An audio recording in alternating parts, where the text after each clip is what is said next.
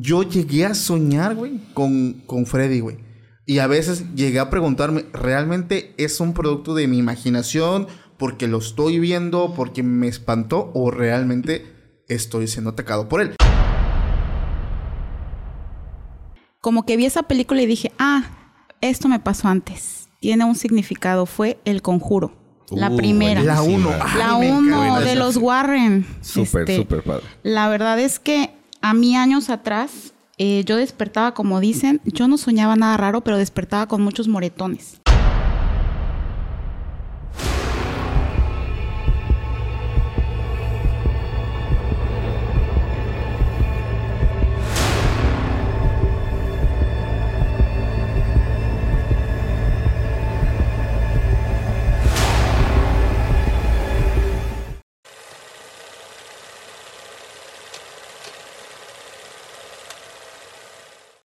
Hola, ¿qué tal amigos? Sean bienvenidos a un capítulo más de Podcast Extra Anormal. Mi nombre es Paco Arias y hoy estoy muy contento de estar nuevamente en un episodio que de verdad se tienen que quedar hasta el final. Hoy me acompaña mi amigo Quique Huerta. ¿Cómo estás, Quique? ¿Qué tal, mi querido Paco? Excelente, buenas noches. Acompañado de un grupo de personalidades increíbles. Venga, hoy también está conmigo mi amiga. Saludos a toda la familia de Podcast. Saludos. Sí, sí, saludos. Y hoy está conmigo mi amiga Yajaira. ¿Cómo estás? Ay, muy bien, gracias por la invitación.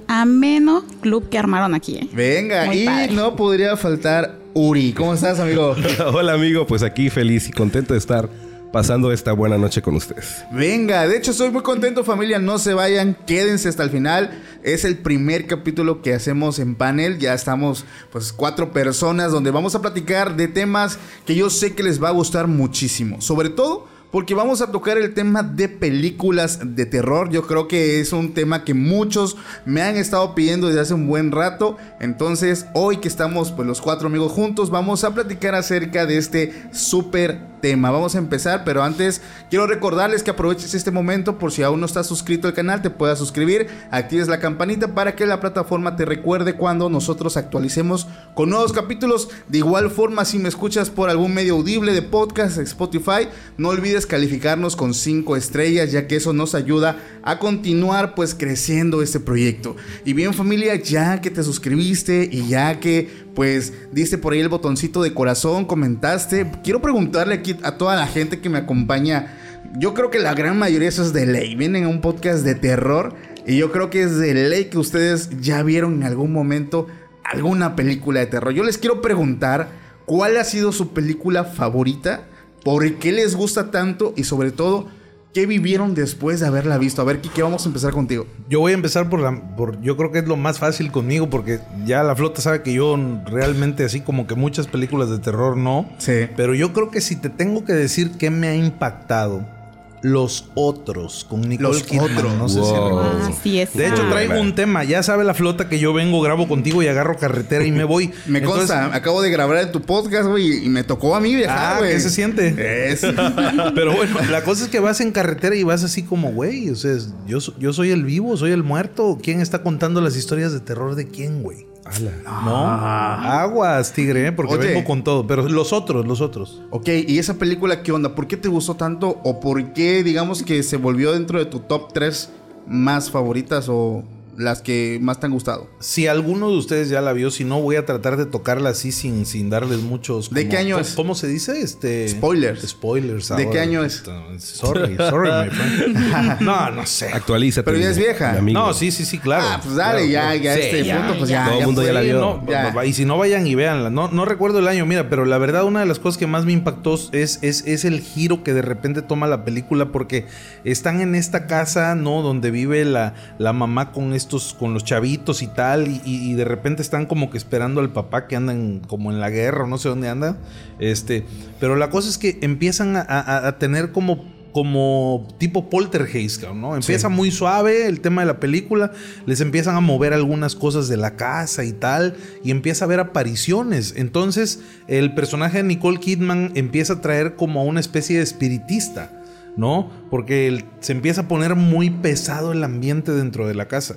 Ya. Y llega un momento donde es tan insostenible ya la pres- las presencias, eh, las cosas que les empiezan a mover, se empiezan a azotar los muebles, levantan a los niños, a ella, les. Una serie de cosas impresionantes, cabrón. Pero llega un momento donde la historia da un giro de 180 grados, cabrón. Y te das cuenta que realmente los vivos son los muertos, güey. Ah. Entonces, imagínate que en este momento nosotros estamos aquí a todo dar y, y- y hace a- afuera de cámara, ustedes tal vez no lo vieron y, y hay una historia por ahí que subía al Instagram de este. ¿Cómo se llama mi canal? No mires por la Ah, ventana. no mires por la ventana. Lo subí porque se nos estaba apagando una lámpara, güey. De hecho. Y decimos, ah, es un fantasma que nos está espantando. Pero ¿y si realmente los que somos los fantasmas somos nosotros? Muy buena, sí. Por eso se Oh llama. Los Otros, la película. Me impresionó muchísimo. ¿Sabes? Te, cuestiona tu propia existencia. Vi una película aquí que... no- a ver, ustedes que, que ven también un chingo de, de cosas en, en internet. Vi una película, no recuerdo si fue película o fue serie o no me acuerdo si fue un capítulo, no sé ni en qué momento. Pero eh, lo único que recuerdo es una escena donde estaba una mamá y creo y su hija en una casa. Y ellos veían que había, como tú lo dices, actividad poltergeist, se caían las cosas. Pero después, en otra escena, están en la misma casa, pero en diferente año. Y hay unas personas sentadas tomando. ¿Es esa? Y ellos ven que se empiezan a mover las cosas. Es como si uno estuviera viendo las acciones de la otra persona, pero sin ver a la persona. Es o sea, como que están dentro del mismo lugar, pero en diferentes líneas de dimensión. Estamos en esta mesa los cuatro. Exacto. No, ya, Jauri, Paco, Kik. Y nosotros creemos que nosotros somos los que estamos relatando podcast extra normal. Exacto. Pero de repente cambia la escena, a lo mejor y nos vamos a una escena de época de 1920, donde hay una espiritista en medio ahí de un grupo de gente que están en este mismo lugar. sí. Que no es este edificio donde nos encontramos, sino a lo mejor una casa de madera, una cabaña en medio de la nada, ¿no? Eh, y, y- y hay unas velitas aquí en medio y, y empiezan a intercalarse las escenas y te das cuenta que realmente nosotros somos los espíritus. Y cada vez que nosotros hagamos que era algo, oh, ahorita- A- allá, No allá, allá lo están escuchando Sí, ellos. claro. Ah, ¿sabes que también me recordó mucho? Digo, esta no es de terror, es. Sí. pero está también Oye, la también de. agarré mi vaso así para dejarlo. Creo que era, no sé si era Interestelar o Monfal, la película, donde desde Sí, interestelar. esa. Sí, ¿Cómo es? Cuéntanosla. Sí, es que cuando, cuando están en este show de darle la clave, bueno, no sé si puedo spoilear. Bueno, Sí. la gente que no ha visto la Sí, peli. ya. Bueno, alerta de spoiler. Sí, sí, sí. bueno, el, este, el astronauta, el personaje de Mafio, pues va cayendo cuando ya este, atraviesa el agujero negro. Sí. Entonces él se acuerda y ve, ve claramente a través de ese agujero negro cómo está la habitación de su hija. Entonces, ahí, mira, tienes que observar mucho esa peli, ¿eh? Porque al principio tú ves cosas que le suceden a la niña. Y Exacto. dices, ¿quién está haciendo eso? Un fantasma, El ¿no? reloj, ¿no? El, El reloj. reloj. Ahí le deja las coordenadas que le salva la vida a la Tierra. Exacto. en código sí, Morse, en ¿no? código Morse, exacto. Está increíble. Es que es este choque de dimensiones, güey. O sea, a veces lo que tú decías, nosotros vemos que se caen las cosas, pero no sabemos qué hay más allá y a veces nos sugestionamos. Pero tampoco dejamos de lado el tema paranormal. Pero bueno, vamos a pasar con, con Uri. Uri, a ver, güey, tú sí eres de, de ver un chingo de películas Pum, pum, satánicas pum. y todo. Oye, ¿qué va a pensar tu audiencia? Que soy satánico. no. pues fíjate Ey, que o sea, yo ¿qué sí onda- soy fan, ¿eh? ¿Qué onda con esos fetos entre No, no, no. Ah, perdón, perdón, perdón. yo sí soy fan, soy súper fan de las películas de, de terror. Me encanta, me fascinan todo el tipo de, de terror que hay. Pero en especial, bueno, yo crecí con el tema de Jeepers Creepers. Ya. Eh, Esa eh, que en México es El Demonio. Sí. El Demonio 1 y El Demonio 2 fueron, son mis películas favoritas que inclusive me dieron mucho, mucho miedo. ¿Por qué, Uri? ¿Por qué? Te voy a decir por qué. Porque una era niño, tenía yo como 7, 8 años. Sí. Y ya desde mi primera película de terror que vi yo, que yo me acuerde, se llamaba La Bruja de Blair. Ya. No sé si la recuerdas. Ah, ¿cómo Sí. no? O sea, mi favorita hasta el día de hoy. Podemos hablar de que ya es una película de culto, ¿no? Ah, o sea, no, no, no, es es- o un clásico. Un Es clásico. un clásico. Un la Bruja de. Blair es un clásico. y, apar- y aparte de que es una, una película con la que yo crecí, que yo siempre creí que fue real. Ya. O sea, yo creí, ¿por qué? Porque pues es- era muy real, porque se grababan entre ellos, era un bosque, era creo que una película de, creo que la producción costó 800 dólares sí, o fue algo una, así. fue una producción en- muy, muy sí, baja, muy baja. En, costo y realmente hoy fue un boom, o sea, se, fue, se hizo muy viral y, y, y- y redituable. Entonces, cuando yo veo que, esa película, obviamente ya crecí, crecí, crecí, investigué y todo, pues dije, ah, no, pues qué, qué mala onda que entre comillas no es real, pero investigué y realmente eh, la bruja de Blair sí existe en ese, en ese lugar de Estados Unidos. De hecho, fue, fue cuando una vez en, algún capítulo hablamos de esto y, y lo digo así a grandes rasgos, fue cuando esta bruja vivía en una parte y del pueblo, creo que era una parte muy lejana, y los niños les regalaba comida y dulces. Exacto, Y los exacto. niños le empezaban a decir a sus papás, güey, no es que vamos, pero este, como que me hace pequeñas heridas la señora y me saca sangre. Sí. Entonces fue Sí, cuando en ese entonces estaba igual de moda el, el tema de la cacería de brujas y lo empiezan a, re- a relacionar con el tema de brujería, güey. Y a muchos niños les dejaba marcas. Y esto lo dice un niño muchísimo tiempo después. Esta señora vendía- venía haciendo esto desde hace un buen rato, güey.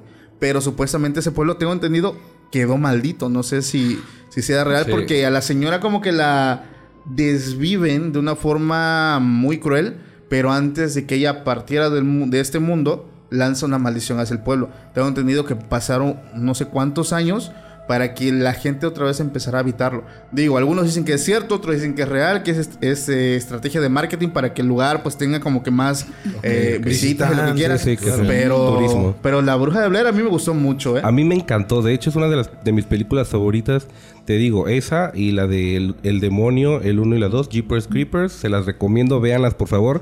La tercera y la cuarta que salió, no la vayan a ver ni la busquen. Están horribles, pésimas. ¿En qué sentido, güey? En, el, en producción, en que no te dan ni miedo Ah, ni ya. nada. Y, Sí. y súper chafas. ¿Es, Súper, es tan chafa. mala que es buena? No, no, no, no. Es muy camp. es que ese nivel es legendario, güey. No, Es no. tan Tan mala que es buena. que es buena. Oye, pero paréntesis, referente a, a la bruja de Blair, actualmente hace unos 3, 4 años salió The Witch. No sé si hallaron. Ay, güey. Güey, no Vengo- manches. Vengo hablando de esa película desde hace no sé cuántos No, capítulos no. atrás, güey. Esa película fue la última que me traumó, ¿eh? Con el tema de la cabra. Y el Sí, tema sí, de- sí. del bebé. Muchos, cuando hablé, fíjate de ese capítulo, mucha gente me dijo, oye Paco, ¿cuál es? Porque empezaron a buscar y hay muchas Buenísima, películas que se llaman The Witch. The Witch o La Exacto. Bruja, Sí, sí, sí. pero de diferentes años. ¿De qué año es? ¿2018? Creo que es 2018, Creo que si 2019. no, 2015, por ahí, si no me equivoco. Sí, sí. Pero por aquí, mira, mi Vamos a buen hacer amigo Kike investigación de Huerta está en chinga, mira, eso. Sigan, sigan. Eso, eso. yo No, voy de haciendo hecho, las de hecho la, la, la cabra es Philip. Ándale, Sí, Philip. Black Philip. Black Philip. Sí, exacto. sí. Ah, Black, pensé que era Sí. Gran Philip. No, Black, Black. de negro, porque Sí, ya. sí, Iris, no. En el momento de que habla, ahí es donde te lo juro, te lo juro, ¿eh? Te voy a decir una cosa que nunca se lo he dicho a nadie. Fue la segunda vez que me hace llorar de miedo una película. Te lo juro. O sea, no obviamente berrear estoy, pero de que me dio tanto miedo que se me escurrió una lágrima del pinche miedo. A la vida. Oye, Uri, es verdad, que- ¿eh? y es que la cabra la vas viendo, la, la escena que se va levantando. Exacto. O sea, Sí, esa, sí, sí. esa secuencia Como está que toma, como que toma el cuerpo de algo, no sé. Claro. Es- esa muy- película, sabes que yo la vi eh, y aquí voy a hablar tal- a lo mejor un poquito enfrascarme en temas cristianos, disculpen, pero es que la película lo amerita. Sí. No, güey, lo, lo que a mí, ¿sabes qué me impresionó mucho de la película y cuando la vi con mi esposa fue cuando el niño hace la oración de fe, lo que muchos cristianos llaman cuando aceptas a Jesús como tu Dios y único salvador suficiente. Y después de que hace esto, su cuerpo, eh, por obra de Dios o del Espíritu Santo, el niño vomita la brujería. Fíjate, yo pensé que el niño se iba a salvar, güey. Yo dije, el niño ya la libró, ya, o sea, ya lo escupió, pero cuando vemos que empieza a decir la oración completa y el suspiro y trac, ¿no? Se muere. De hecho, en teoría es una liberación. El vato se, sí, el, el Sí. tipo partió de este mundo, pero ya sin estar bajo los efectos de, de la brujería. Exactamente. Entonces a mí, desde ahí fue donde se me hizo interesante porque sí tomaron eh, realmente datos que tienen que ver con el- la creencia cristiana. Y la segunda, güey, obviamente cuando el Black Phillip habla, güey. O sea, eso no me lo esperaba, güey. Porque yo dije, ya la película terminó, la niña se volvió loca, mató a toda su familia, pero cuando, ¿qué quieres de mí? Dije, ¡ah! Está, ¿Qué sentiste, güey? no, güey. Y es que en teoría se ve cuando la cabra pasa atrás de ella, pero en una parte ya no es una cabra, ya es como una persona con un caballero, un hombre, con botas, como un tipo de capa, algo así. Y es, o sea, en, en Ya hay una metamorfosis ahí. rara, ¿no? Exactamente, Es una película del 2015 protagonizada por Anna Taylor Joy. Épale. Que además Sí. está eh, ambientada en 1630. Es una familia eh, cristiana, muy cristiana, eh, que reside en esta zona de las nuevas colonias, en específico en Nueva Inglaterra. Y ahí se va desarrollando toda la trama, ¿no? Eso es todo. Lo que Quique. platican ustedes, bueno, el- el- la familia tiene la sospecha de que su hija está practicando la brujería, porque hay un tema ahí con el bebé que tiene algunas situaciones y las cosechas no se están dando, entonces ahí es donde se empieza a desenvolver toda la historia y, viene a, a- a- a terminar con estos remates grandiosos, ¿no? Increíble, una película premiada además como una de las Sí. mejores películas de terror. Fíjate Eh, qué perro eh, estoy eh, para buscar cosas. Eso es todo. Gratis, güey. Recién googleado, eso es todo. Estuvo chida, la neta. A mí me perturbó mucho la, la verdad cuando llegan a la parte del sacrificio al bebé. O sea, la, la neta, o sea, es una parte que no es apta para gente sensible. Les soy honesto. mm, No es explícito, pero sí te da mucho a volar la imaginación. Pero bueno, ya tu película Nos fuimos favorita. de largo, esa está muy buena, güey. Está buenísima. Está- Yo podría seguir Mat- aportando mucho sobre esa película. Hashtag mátame esta ya. Ay, pues miren, yo sí soy bien de la nostalgia, de la infancia, diría Uri. Yo, la primer película que le rogué a mis papás que me pusieran en VHS, en los nervios de la primera vez, este, pues fue El Exorcista. El, El Exorcista, Exorcista. sí, yo tenía 11 años cuando dijeron, aquí está la peli, pues... Esa sí es de culto. Sí, esa sí es Esa sí es de- icónica. Para las nuevas generaciones no sé si la, la, ubican. la gente la conoció las nuevas generaciones por la serie de Jeffrey Dahmer. O sea, Sí, sí. Que con el cuchillo este, Sí. tienes que ver esto, ¿no? Sí. Pero la verdad es icónica. Este, a mí me impactó mucho la niña, o sea, de ver una niña que mamá es de mi edad, ¿por qué está así? Está vomitando. Este, este tema de, pues siempre del temor de que un espectro, porque todo empieza por un juego, ¿no? La Exacto. ouija. La ouija que se la, La re. famosa ouija. la- ay, no, ese tema muy. Yo ay, pensé mamá, que iba a no. decir, de hecho, tú tienes una ouija. Yo también. no, yo no. también. Neta, Sí. sácala adelante. Ay, mamá, no veas esto, por favor, porque Tú dale, tú esto, dale. esto era Nos top están viendo secret. más de 300 mil personas, así que dudo que tu mamá no lo vaya a ver. No, pues, este, como que se me quedó y por eso ese tema. No fue como tal una ouija, pero íbamos en secundaria, entonces, ¿qué tenías al alcance? Papel y un vaso. Con eso hice. Papel. Hicimos el abecedario, Sí. sí, en círculo, Ah, ya. y el sí y el no. Y de verdad, te drena la energía. Yo no sé, yo no creía en eso, pero le hicimos preguntas muy personales y a todos nos contestó. A ver, ¿estabas en qué grado? En secundaria. En secundaria. Te digo que el exorcista me dijo mal. 12, 14 años, 15. algo. Sí, no, como 14 años yo creo. Sí, esa edad. Entonces, desde ahí se me quedó esa espina con el exorcista, pero pues estoy bien. No me pasó nada. I'm okay.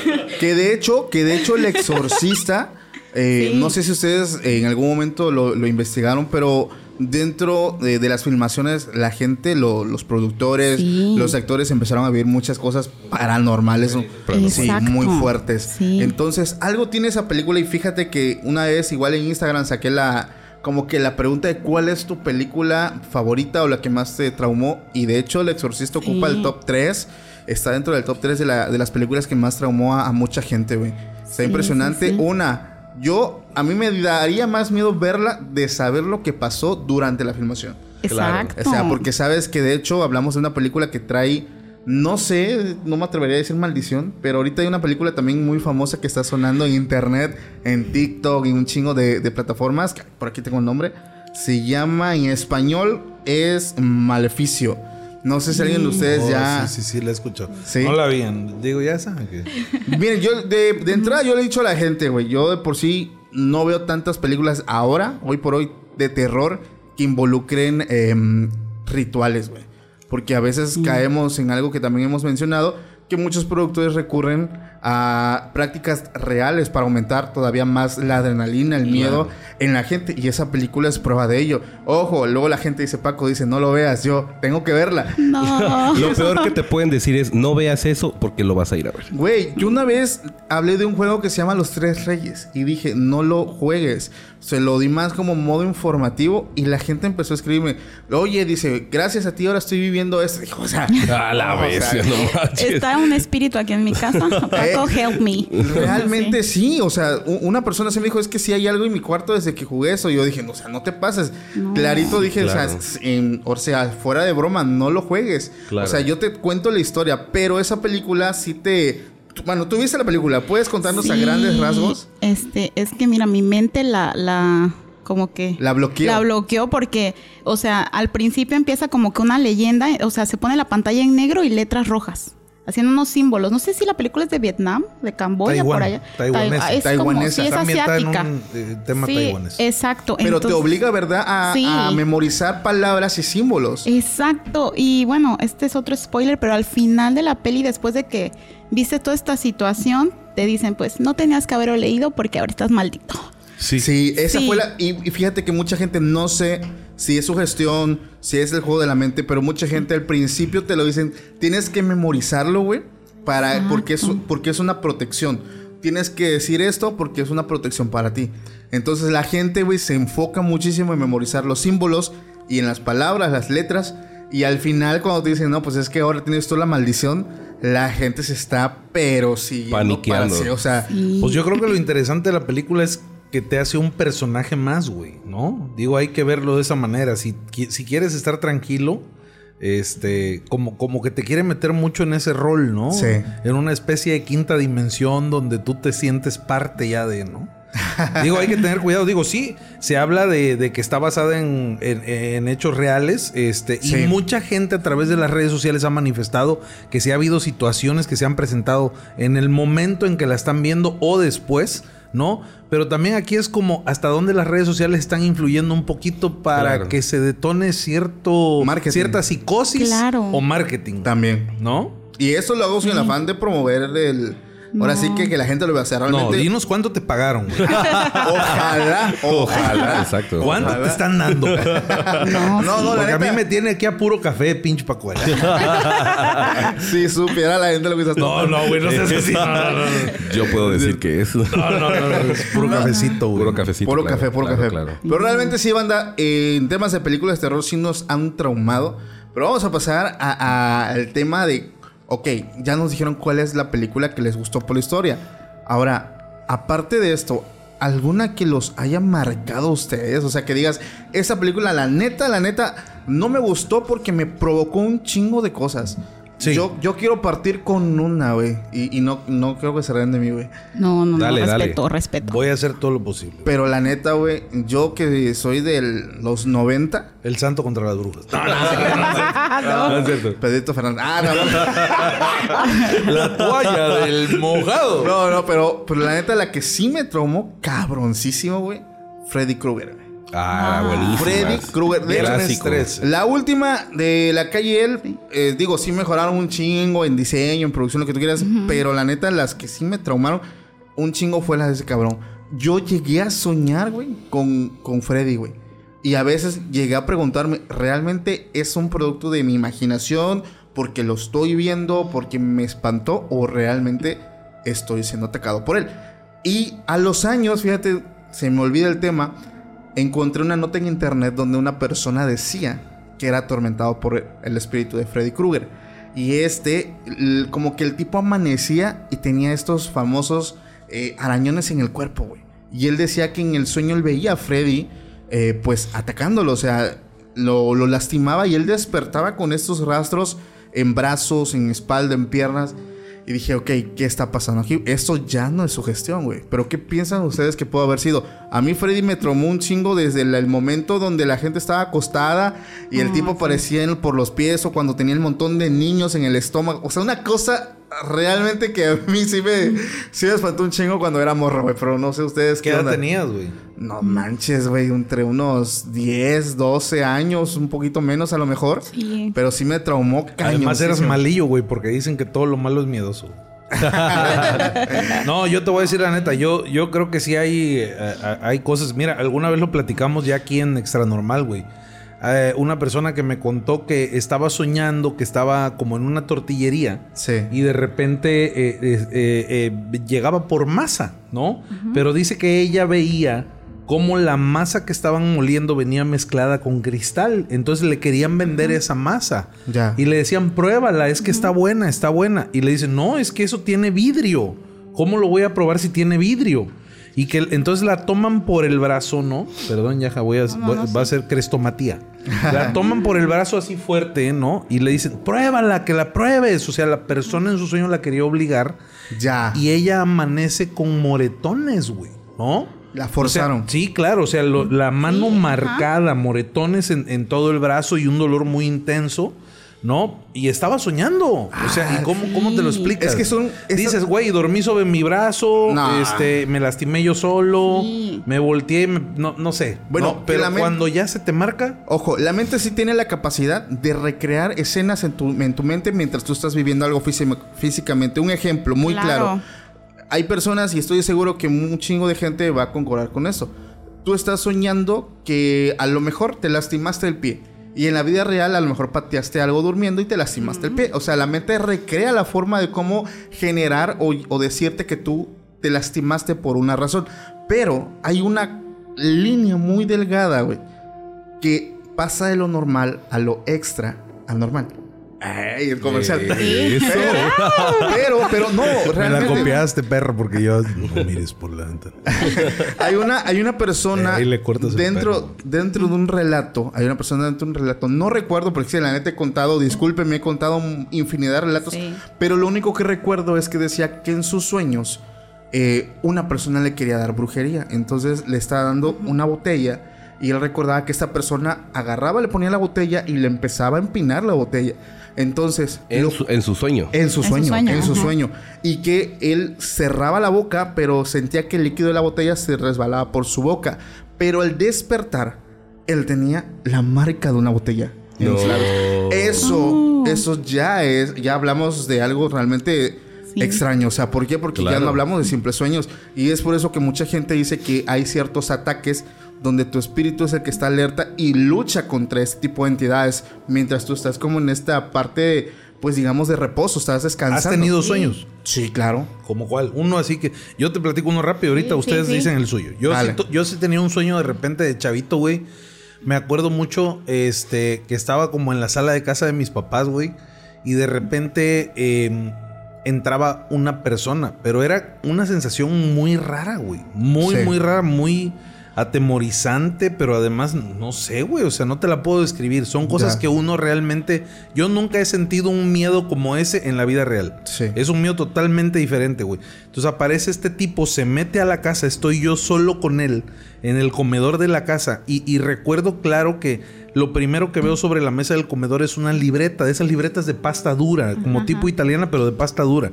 Entonces me acuerdo que agarro la libreta y lo, lo que yo atino a hacer es golpearlo con el pico de, de- de- de- del lomo de la libreta, ¿no? Sí.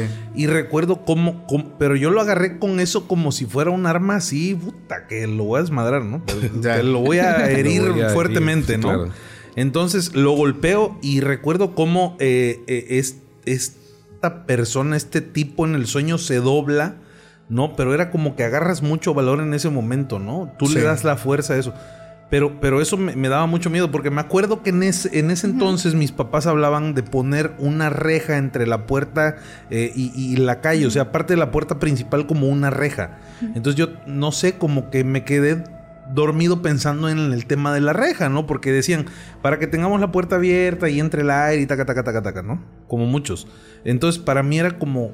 eh, algo, algo, algo había ahí. Eh, Entonces yo sí tuve como ese sueño donde un tipo venía a atacarme directamente, güey, como si me estuviera buscando a mí, güey, como un tema muy no sé cómo Personal, decir muy eso, personal. sí, o sea, Ya. no era como que ay, se metió a la casa a robar, no, venía por mí. Era para mí era muy claro que eso que yo estaba con quien yo estaba peleando no era una persona, era un ente, güey. Ya. O sea, para mí fue muy muy claro, güey, ¿no? ¿Y eh, qué edad tenías? Estaba chavo, güey, igual 10 son 10 es años, que, 9, 9 entre, entre 9 y 11 años. Es güey. que esa es la, esa es la cuestión, Kike. Muchas veces. Ahora sí nos visitan, güey. O sea, sí realmente habrá un tema así. Es que esa es, esa es la gran incógnita. Y sobre todo Güey, la me edad. está dando miedo, güey. La, la Tengo edad, 40 güey. años y tengo miedo. Es el- esa es la cuestión, güey. O sea, Hashtag aguanta, Kike. aguanta aquí. Eh, Uri. ¿Qué? Que- Tu sueño, güey. No, pues ahorita que estaba hablando, este, aquí mi compañero, dije, ¿qué, qué, qué es, no? Pero no tengo un, un- un sueño como tal. La verdad, no, no tengo un sueño que haya dicho, no, pues me tiene miedo. Pero sí tengo un sueño que lo tengo hasta el día de hoy, que lo he tenido toda mi vida. Se repite. Se, re- se ha, se ha repetido desde que soy niño hasta ahorita, que es yo cayendo al vacío. Ya. Siempre. Sí, es Despiertas con un... Sí. Pero un, o sea, ya no sé de dónde, si no es de un edificio, a veces es de, de las nubes, a veces es de un tercer piso de una casa, Pero a veces caes. de una montaña, pero caigo. ¿Sabes que esa, se- esa sensación una vez leí? y, ojo, despiertas, me imagino. Despiertas asustado o, o Sí. con la respiración. Bueno, Sí, supuestamente eso sucede, supuestamente yo había leído, que es porque tú, eh, tu cuerpo deja de respirar, güey. La apnea del sueño. Entonces, el mismo cerebro empieza a mandar señales para que tú despiertes. Pero toda la vida desde niño. Es que eso- esa es la cuestión. Sí. En teoría, yo había leído eso. y Yo también, entonces, yo también. Entonces, esos impulsos te generan como que el... Y a veces tú haces eso porque no estabas respirando. Y de hecho, cuando despierto, eh, brinco. Sí. Sí. O sea, Sí. brinco porque según... Exacto. de Eso que- me pasa constantemente también. También. Pero, hasta pero brincas, debes de tener como uno que digas, güey, esto sí. Este Ah, sueño sí. lo tuve y me dio miedo. Ah, sí, sí. Bueno, mi, mi sueño, bueno, me ha pasado dos veces. Eso de que dicen, se te sube el muerto, no es común en mí. No lo es, pero, ¿No- ¿Nunca te ha pasado? Sí. O sea, tengo una amiguita A que me mí dice... nunca, nunca se me ha subido el muerto. este, No. No, no voy a tomar porque no. ¿Cómo es el juego? No, no Yo nunca, nunca. Nunca, nunca. Si, si, te, si te pasó, sí tomas, ¿no? Ala, yo sí quiero contar Sí. ahorita es que Pero termine espera- tu turno, por Sí, favor. ahorita, ahorita. ahorita que No, termine Yajaira, a mí ya me pasó. Es que yo te- tenemos una amiga en común, y yo, que sí es constante que ella se le sube el muerto, o sea, diario. Diario. Ya es pretexto, tía. Sí, sí. Entonces, para mí no es algo que me pase regularmente, pero un sueño que recuerdo mucho y sí me dio mucho miedo es que yo me vi dormida y yo estaba encima de mí, como No, ese- esos viajes astrales, por así decirlo, que la verdad desconozco un poco ese tema, pero eh, me dio mucho miedo porque yo me quería mover. O sea, yo me estaba viendo Sí. y yo me quería mover y yo veía cla- claramente cómo estaban todas mis cosas en el cuarto en el mismo momento, la misma hora. Yo tenía un reloj y eran como 11.05, ¿no? Y yo me dormía a las 11. Sí. Entonces yo estaba así y viéndome desde arriba y vi como una cosa tipo el aro, una niña, se me iba subiendo, ¿no? A Entonces la yo así, así como pues se te sube el muerto porque estás totalmente No, este, en trance, en shock, no Sí. sé. Y yo, yo así como de, Dios mío, help me, please. Y la cosa oh esa my seguía. God, do you speak English? Sí, obvio, aquí te manejamos of muchas course. cosas. Y que se, que se quita la niña y le dice, ¿what? What do you say? No, pero la cosa esa me respira y se me para así y me dice, Jaira, mírame. Y Ala. pum, me despierto y veo el reloj y sí, eran las 11.05. No. Hasta el día de hoy no me explico si de verdad fue un sueño muy vívido. Te mueres, Kike, güey. No, mames, me estoy muriendo ahorita, güey. Sí, claro. Me dijiste que iba a estar suave el episodio. No, no, ay, no. que- No me vuelvas a invitar cuando venga ya. Jaira, güey, por favor. A Sí, es un sueño ¿por qué que me, hacen traumó. esto, es un sueño que me traumó Sí, es horrible. Tú tienes algo que hablar. Sí, sí. Sí. La Dale. verdad, eh, me pasó cuando tenía como 16 años, 17 años.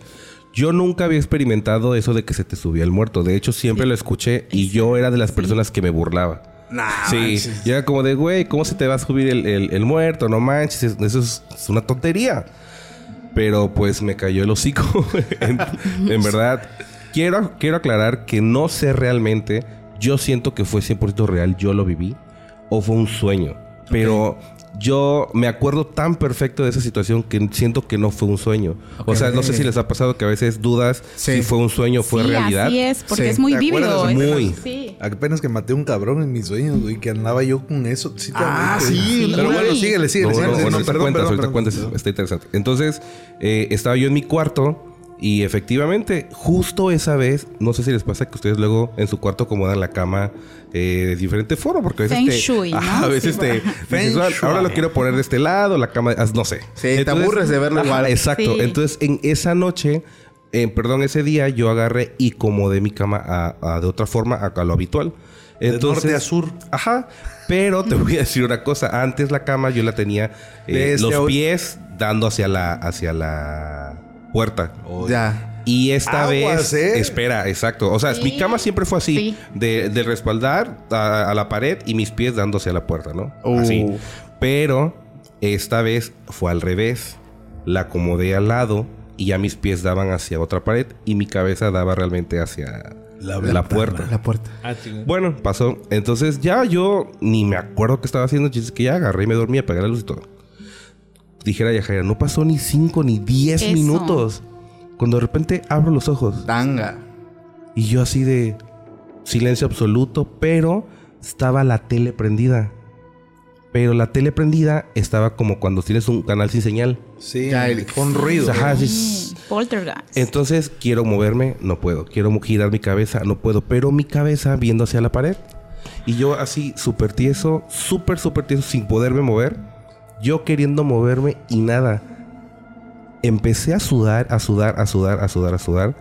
Y yo quería gritar, quería expresarme, quería hacer cualquier sonido con mi boca y no podía. Y lo peor es que al momento de que yo quiero girar la cabeza, alguien estaba parado en la puerta. Pero yo nada más sentía ese ser. ¿Sí me explico? Ay, yo solo, yo solo, yo solo sentía que alguien estaba parado en la puerta observándome, pero yo no podía voltear porque yo no podía moverme. Si ustedes en este momento no tienen unos audífonos puestos, váyanlos a buscar. En verdad es Para que, que escuchen la voz de Uri así como la estoy oyendo yo. no es que en verdad En lo- ese momento. te lo estoy contando porque me da miedo, o sea, te lo estoy contando porque lo vuelvo a revivir y y lo que más me intrigó es qué era lo que estaba parado en la puerta, qué era lo que me estaba atemorizando, por qué no podía voltear la cabeza y, y ver qué era lo que estaba ahí parado. Digo, han sentido esa sensación cuando alguien los mira, Sí, cuando claro. algo hay, hay- Sí, que estás sintiendo esa presencia. Exacto. La pesadez de la Exacto. mirada. Exacto. Y eso es lo que yo sentía. Gracias a Dios creo que no vi que era, pero fue la primera y última vez que pasó. Pero ahí es donde viene el hecho. El hecho es que esta persona o este ser o demonio o lo que sea, siento cómo va pisando o se va subiendo a mi cama. Sientes cómo se hunde. Sí, siento como ya está, pero no tocándome como tal, sintiendo una presencia pesada en mí. Ya. No sé si La cómo- pesadez, sí, la pesadez. Sí, algo encima, pero sin tocar tu piel, tu cuerpo. Y tú sin poder. Yo, yo lloraba en el ámbito de serio, pero con las lágrimas escurriéndome. Y de repente no sé qué empecé a orar. Y ¡pup! me desperté. Y yo estaba empapado. Sudado. Sudadísimo. Como Sí. si me hubieran echado un balde de agua en todo mi cuerpo. No, es que yo no sé, yo tengo una teoría, no sé si cuando caemos en un sueño tan profundo, nuestro cuerpo queda hueco, por así decirlo, y nuestra alma anda vagando, y quizá eso sea como que una entrada para que algo que ande por ahí pueda hacer contacto con nosotros, ¿no? Este, Puede ser. Es que en No, teoría eh, también las personas sí. que eh, practican mucho el desdoblamiento, el- la, Ujú. la- la forma en cómo tu, tu espíritu, no tu alma, tu espíritu sale de tu cuerpo, dicen que realmente todas las personas lo hacen, pero inconscientemente. Es por eso, ojo, no es, no es que sea que se los esté afirmando, es que estas personas que tienen, digamos, mm, un conocimiento más amplio en la materia, dicen que a veces las personas recuerdan haber estado en tales lugares y que sí lo estuvieron. Porque estando en ese plano te mueves, o sea, el tiempo es relativo. Si de aquí a tal ciudad te haces tantas horas, tú en ese plano te mueves a la velocidad de tus pensamientos. Puedes estar, pero sin fracciones de segundos, en tal lugar, en tal país, y sales a, a vagar, güey. Pero yo tengo un sueño, fíjate, que creo que lo conté dentro de los primeros capítulos. Yo de niño era tuve, no, des- no puedo decir si es la dicha o la desdicha o la maldición de presenciar chaneques. No. Ah, Ay, su- no, me diste mi mero mole. Apenas te iba a decir eso. Ajá. Los chaneques. Y mucha gente va a decir, Paco, o, o son nahuales o son chaneques. Pero es, que realmente es lo que aquí en la ciudad se ve un chingo. Así es lo que hay, tío. O sea, Eso es lo que hay. En la cuenca eso se ve, ¿eh? Demasiado. Nahuales y chaneques. y la cochina con socos. La cochina con exacto. Pero esa, esa vez, bueno, les quiero contar. Ustedes son muy chicos, pero pregúntenle a sus papás. Ok. No, sí, ya, ya me contaron Yo eso. pensé que era la cochinita la cubana. Perdón, Solo es la única cochinita que te vengo manejando. Perdón, perdón. De hecho, Yo te vengo manejando. No, no, no, no, no, no, Otra. Otras cochinitas. Ese es otro tema. pero bueno. Esto empieza. Mm, Quique, Quique. Quique ya anda volando, ya salió el alma de Quique. Ya le explotó la No, tacha. no, no, ya, El ya le- desdoblamiento. ya- ya le hicieron, ya le hicieron efecto las seis tazas de café. que ya- Y espumoso, espumoso, no, ¿eh? quieran, Sí. no quieran poner en mi copa cosas que no... Digo, perdón. En, en mi boca cosas que no son. Ajá, ah, pues sí, no Paco, va a decir no. la gente, perdón. ¿Qué pasó con ese sueño de, Mis de fans, los? Ah, bueno. Me intriga, me intriga. Disculpe. Este, no recuerdo si ya lo conté una vez dentro de los primeros capítulos, pero eh, la gente que igual lleva siguiendo el podcast saben que yo me crié con, con mi abuelita eh, los primeros años de mi vida. Mi mamá era maestra, entonces pues ya saben, ¿no? Foráneo Sí, y pues claro. tenía que quedarme yo con, con mi señora abuela, que en paz descanse. Ella tenía una casa muy grande, era de tres pisos. En el segundo piso había muchos cuartos. Yo, y lo digo abiertamente sin vergüenza, yo dormía con mi abuelita incluso teniendo 12 años. Entonces, eh, una, a veces hubo un punto donde yo me acostumbraba a dormir con ella, pero más allá de miedo, que sí lo tenía, era porque yo siempre decía, es que mi abuelita se levanta al baño, eh, si algo pasa, es que ella dormía en la planta baja. Y, y entonces dije, si, me- si yo me duermo arriba y algo pasa, no voy a saber. Entonces ya era más por cuidarla. Pero como siempre dormía acompañado, eh, el momento en el que yo me paso a dormir solo, y muchos se van a reír, yo lo sentí un cambio muy fuerte. ¿Por qué? Porque realmente yo sentía mucho miedo a la oscuridad. Pero regresando al tema de la casa, había un cuarto de esa casa donde siempre que yo dormía ahí, siempre tenía pesadillas. Y mi pesadilla recurrente era de que yo veía a un niño que salía como de un tipo closet. Entonces, esa era mi pesadilla. Todo el tiempo soñaba que yo estaba. Pero es que en ese punto, digo, yo digo sueño, pero en ese punto donde ya regresamos al tema de que tú estás consciente, estás viendo todo, yo abría los ojos en mis sueños. Ojo, yo sufro de parálisis de sueño desde los 8 años. Desde Oh, niño, vale. a mí, yo durmiendo, la primera vez me acuerdo, y lo dije una vez, mojé la cama, me dio la parálisis durmiendo con mi abuelita, güey. O sea, así de fuerte. Perdón los- mi, mi ignorancia, ¿cuál es? ¿Cómo, ¿En qué se basa o qué es? la, parálisis de sueños es que se te sube el muerto. Pues. Ah, ok, es eso. No es te sí. puedes eso. mover. Ok, sí, científicamente, bueno, sí, no sé si científicamente, pero es el nombre como más formal que Ok, se parálisis. Parálisis de sueño. El caso es que yo, las pocas veces que yo llegué a dormir en ese cuarto, el sueño se repetía. O sea, yo abría los ojos, veía la ventana, veía la poca luz que venía de afuera. O sea, para mí era un sueño, pero siempre de ese closet veía que alguien pequeñito se asomaba. Pero en la vida real sí está el closet. O sea, todo está, todo lo que está en mi sueño está en la realidad o estaba en la realidad. Pero una vez recuerdo que fue un 26 de diciembre, porque llegó Santa Claus lo- y lo que tú quieras. Yo me puse a jugar en, un- en ese cuarto con, con mi regalo, que era un carrito de, de estos de control remoto. Mi mamá estaba en otro cuarto, yo estaba jugando ahí. No sé qué demonios pasó. Yo estaba jugando con el carro y el carro entra abajo del mueble, güey. Entonces entró. Yo lo iba a sacar normal con la mano porque pues no podía sacarlo cuando me lo avientan así. O sea, te lo regresaron. Me lo regresaron, güey. No manches. Eso, ojo, yo no apreté ningún botón, o sea, pero no me lo regresaron como si tuviera que regresar así, por ejemplo, dando vueltas, o sea, me lo regresaron como que me lo avientan.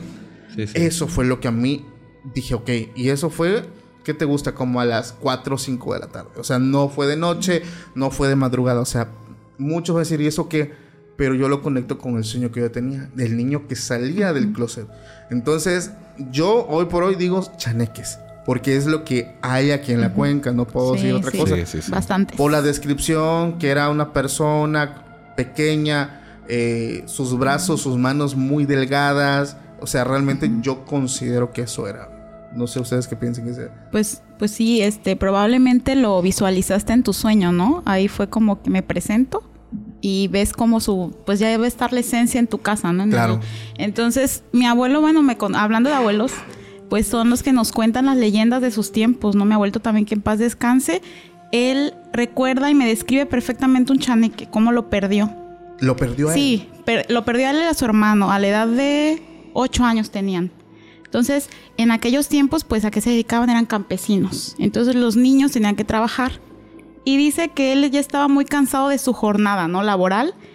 Y que describe a un niño, pero como arrugadito, viejito, ¿no? Entonces, este, muy flaquito y, y, este, y sucio, con muchos harapos y un sombrero grande, como de la revolución, así. Entonces, como que por algo, ¿no? Entonces que le decía, vente, vamos a jugar, te voy a invitar dulces, ¿no? Entonces me ha vuelto ya cansado y así dijo, no, pues vámonos. Y se fue, lo fue siguiendo. Entonces, como dices tú, para nosotros quizá en, en ese, en esa línea pasó media hora.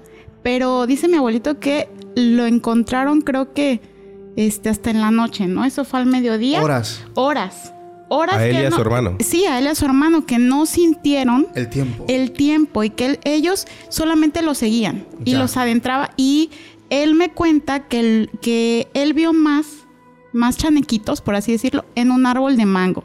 Entonces, es que son los árboles de sí, mango, lo que hemos ah, venido hablando sí, nosotros. sí, sí, sí. Buenísimo. Ahí están los bellos chaneques, porque Sí. ahí comen, ahí juegan, entonces atraen a los niños. No sé si sean malos o de dónde vengan, pero pues sí lo encontraron a mi abuelito, pero es la creencia, ¿no? No sé.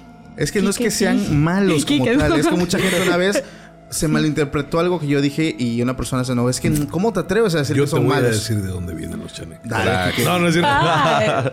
No, sí. ¿Por qué te atreves a decir que son malos los chaneques? No, no, no fue. No. No, es que se malinterpretó esa vez. Ah, Porque mucha, o sea, esta ¿En persona me dijo es que realmente no es que sean malos. Es que es, es su naturaleza. O sea, un, un tigre, Sí. no por cazar y vemos todas las escenas fuertes, no por eso es malo, es su naturaleza. Entonces, viene siendo lo mismo. Son seres de la naturaleza, elementales, Claro. que tienen un comportamiento y como tú lo dices, exactamente, les atrae mucho a los niños. Sí, porque yo creo que para ellos su esencia es, se- son niños, se ven como niños Exacto. y quieren jugar, quizá no es para raptarte y ya quédate a vivir por siempre conmigo, Exacto. no lo sé. Igual y como son, eh, como son de su misma estatura, Sí. pues creen Se que pueden, exacto, se identifican y, y creen el que niño vive más sin prejuicios, más sin temor. Yo Claro. creo que hay una edad, yo sí lo siento así. Que, Oh. que los niños tenemos como que más esa inocencia, ¿no? Ay, Claro. mi amiguito me habló, como Claro. un amiguito imaginario, ¿no? Exacto, Sí. que es muy común. tu- que te diga tu hija, oye, estoy platicando con mi amiguita, este, Pedrita de 5 años, ¿no? Quique tuvo amigos Sí. imaginarios, de hecho. Sí, tuviste. ¿Qué? Sí, la verdad, este. Yo. Ya, ya, ya aquí que le flotó la tacha. No, güey. No, no, te voy a decir una cosa ahorita. que Las seis hablando- tazas de café Las espumosa. seis tazas ya. Estoy así, hijos. Oye, yo les, yo les quiero decir algo. Este, hay una película que no es de terror, güey. Pero que me retumba en la cabeza una frase desde hace mucho tiempo que la vi. Eh, la película es Hellboy. Hay una parte, muy no sé cuál de las Hellboy, pero Hellboy. Hellboy. Me acordé de un chavo que tenía un chingo de gel en la cabeza. Como dijo, y precisamente por eso aquí va el descargo de responsabilidad, como dijo Celia Cruz. My English is not very good looking. Don't Este, worry.